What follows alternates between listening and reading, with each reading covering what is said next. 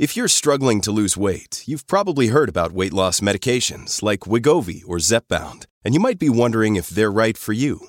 Meet PlushCare, a leading telehealth provider with doctors who are there for you day and night to partner with you in your weight loss journey. If you qualify, they can safely prescribe you medication from the comfort of your own home. To get started, visit plushcare.com slash weight loss. That's plushcare.com slash weight loss. plushcare.com slash weight loss. Another day is here, and you're ready for it. What to wear? Check. Breakfast, lunch, and dinner? Check. Planning for what's next and how to save for it? That's where Bank of America can help. For your financial to-dos, Bank of America has experts ready to help get you closer to your goals. Get started at one of our local financial centers or 24-7 in our mobile banking app. Find a location near you at bankofamerica.com slash talk to us. What would you like the power to do? Mobile banking requires downloading the app and is only available for select devices. Message and data rates may apply. Bank of America and a member FDIC. Pourquoi la plupart des gens sont-ils droitiers? Merci d'avoir posé la question. Vers l'âge de 4 ans, tu es devenue droitière, gauchère ou éventuellement ambidextre. C'est-à-dire que tu as développé une préférence pour l'une de tes mains pour accomplir certaines tâches comme dessiner.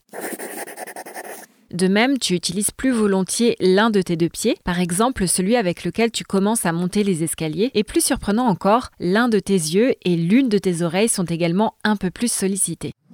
Une personne est réellement latéralisée autour de 5 ans. C'est la dominance du côté droit ou gauche pour l'exécution de tâches. Et 7 à 9 personnes sur 10 sont droitières à l'âge adulte selon le média Futura Science. Et comment expliquer notre préférence à utiliser la main gauche ou la main droite? Il faut d'abord savoir que l'hémisphère gauche du cerveau contrôle les fonctions motrices du corps à droite et l'hémisphère droit s'occupe de la partie gauche du corps. C'est inversé en quelque sorte.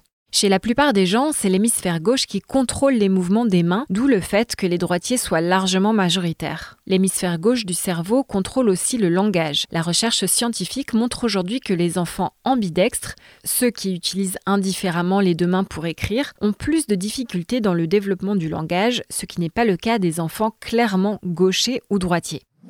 Globalement, l'hémisphère gauche du cerveau est l'hémisphère dominant. Il a un rôle plus important dans la motricité. Comme l'explique Gillian Forrester, maître de conférence en psychologie à l'Université de Westminster, cité par Le Point, les enfants doivent maîtriser certains gestes et la manipulation d'objets avant de développer des fonctions cognitives complexes telles que le langage. Et plus les tâches sont spécifiques, plus l'hémisphère gauche du cerveau intervient.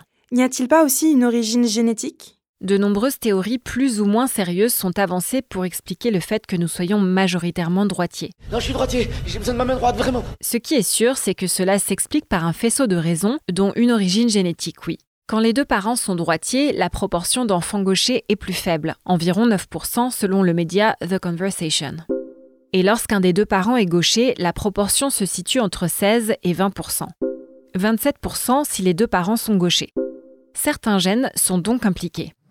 Outre cette prédisposition génétique, la position de la tête du bébé pendant sa vie fétale, mais également des facteurs sociaux et culturels pendant l'enfance, entrent aussi en jeu. À ce sujet, pendant longtemps, le fait d'être gaucher a été considéré à tort comme une anomalie de santé. Pourquoi dit-on que les gauchers ont un sens créatif plus développé? Slate.fr cite Beethoven ou Mozart, tous les deux gauchers. Or, c'est dans l'hémisphère droit du cerveau que résident nos fonctions d'analyse spatiale et artistique, et l'hémisphère droit serait en moyenne plus développé chez les gauchers.